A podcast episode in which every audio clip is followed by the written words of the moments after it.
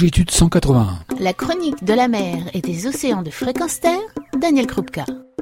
Bonjour, et c'est une nouvelle chronique consacrée à la course à la voile, la route du Rhum, qui aura lieu en novembre 2018. Au départ de cette course, un skipper amateur, kinésithérapeute de profession, qui s'est lancé dans cette course à la voile avec son bateau, baptisé La Voie de l'Océan, en référence à l'association Longitude 181 qu'il a décidé de soutenir. Eric Jaille a décidé de mettre ses moyens et son bateau afin de mettre un coup de projecteur sur la nécessité de protéger les océans, que ce soit auprès du grand public ou des amoureux de la voile. La course commence dès à présent avec les préparatifs, des préparatifs qui sont fastidieux, difficiles, avec un certain nombre d'étapes, mais j'ai demandé tout d'abord à Eric Jaille de nous expliquer ce que représentait cette préparation pour être sur la ligne de départ être sur la ligne de départ pour euh, des amateurs comme moi, c'est déjà un exploit. C'est déjà énormément de travail, énormément de, de bénévoles aussi qui aident énormément d'imprévus, énormément de coups durs. Donc c'est déjà une course avant la course. Sur la ligne de départ, quand on la franchit, déjà on se dit, bon, voilà, c'est déjà une, une étape de franchie. Dans mon périple sur les prochains mois, il y a une qualification à faire, donc un circuit en solitaire en, en conditions de course de 1200 000. Je recevrai ma nouvelle voile et là il faudra que j'adapte. Toutes mes manœuvres vont se modifier par le fait d'avoir euh, changé cette voile parce qu'on change de, de système d'accroche du mât.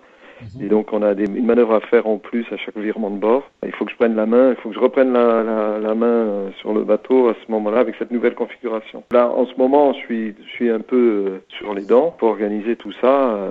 Il faut que je sorte le bateau fin de l'été pour pouvoir y faire l'anti-fouling, c'est-à-dire nettoyer la carène, sabler, la repeindre, de façon à ce que je puisse gagner aussi quelques milles et puis surtout euh, ne pas avoir trop d'algues, évidemment pour la course, pour pas perdre en, vitesse. Mais il faut que je fasse ça le plus tard possible dans la saison pour que ça soit euh, tip top. Euh. En septembre, je dois convoyer mon bateau qui est actuellement en Méditerranée et je dois le convoyer en faisant tout le tour de l'Espagne et du Portugal pour arriver jusqu'à Saint-Malo. Et donc là, ça fait 2200 000. Hein. Pour te mmh. donner une idée, la, la route du Rhum, c'est 3005. J'en aurais fait déjà 2002 euh, avant de commencer euh, pour repartir un petit peu après. Donc ça, c'est aussi plein d'étapes. Donc septembre, je serai certainement en mer à convoyer le bateau en priant, alors on le convoie un peu père de famille, mais il faut pas casser quoi. Et on te souhaite pas de cassé bien évidemment.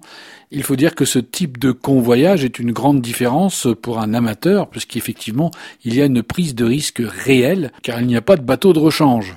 Est-ce que tu vois d'autres difficultés dans les prochaines semaines, notamment en matière de qualification? Grosso modo, euh, le bateau va être prêt fin du mois de juin. Euh, ce sera au départ de, de Rosas.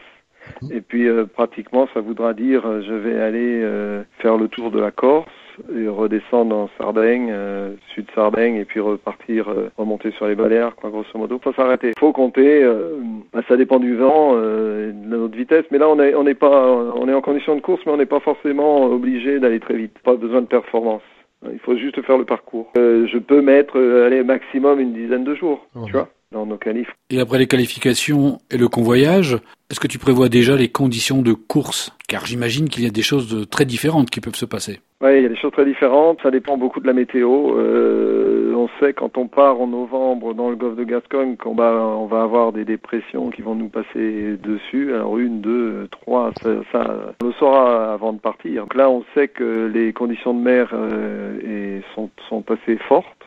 Ensuite, ça, se, ça a tendance plutôt à se calmer et puis on va, euh, on va souvent essayer de trouver des vents un petit peu plus réguliers avec éventuellement des alizés si on choisit de passer sur la route euh, sud. Le pire, le, plus difficile à gérer, c'est quand même les temps de, les temps de repos et puis l'alimentation. Donc, ce sont deux points euh, très très, enfin cruciaux parce que malgré le fait qu'on soit bien remué et dans des tempêtes assez fortes, eh bien, il faut qu'on, justement, c'est la, c'est la préparation qui permet de, bah, d'assumer ça.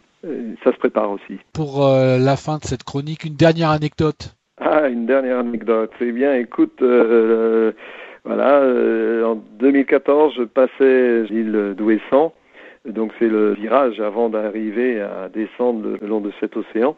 C'est toujours une zone où il y a pas mal de petits cailloux euh, et puis de courants. Et puis il y a une zone euh, qui est réservée aux cargos, donc sur lequel on ne peut pas nous naviguer. Et en pleine nuit, j'ai suivi un dauphin, c'est-à-dire un dauphin m'a montré le chemin, c'est-à-dire qu'en fait il a commencé à sauter un petit peu et à jouer avec l'étrave du bateau. Et puis en partant, en me quittant au bout d'un petit moment, eh bien, euh, il est parti euh, sur bâbord. Et donc, ça a été pour moi un signe. Donc, euh, j'en ai profité pour pousser la barre et puis aller dans la direction un petit peu plus à, à, bâbord par rapport à la route que j'aurais fait. Et il avait raison, c'était beaucoup mieux. Le vent a changé un petit peu après. Je me suis dit, bah, oui, c'était beaucoup mieux d'être de ce côté-ci du, bassin plutôt que de, de continuer dans la direction où j'aurais été s'il n'avait pas été là, quoi. Donc je prends toujours cette habitude, j'ai toujours cette habitude, c'est Moitessier, Bernard Moitessier qui déjà faisait ça, et puis bah, bah, ça m'a resté, quand il y a les dauphins qui partent, qui après avoir joué avec nous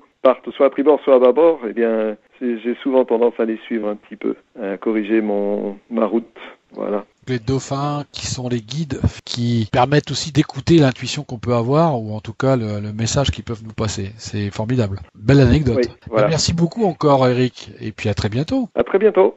Merci pour tout. Nous étions avec Eric Jaille, skipper amateur, qui sera au départ de la course La Route du Rhum en novembre 2018 pour l'association Longitude 181. Ne manquez pas de soutenir Eric Jaille et son bateau La Voie de l'Océan, un bateau qui doit donner un coup de projecteur au grand public, aux amoureux de la voile, sur la protection des océans, sur l'association Longitude 181, sur les programmes qu'elle défend, ainsi que sur le soutien que chacun peut lui donner. La course se réalise dans un écosystème qui est complexe. Il sera intéressant de s'y pencher pendant tout le déroulement et c'est ce à quoi je vais vous inviter dans les prochaines semaines. Daniel Krupka, longitude 181 pour fréquenceterre.com. Retrouvez et podcastez cette chronique sur notre site fréquenceterre.com.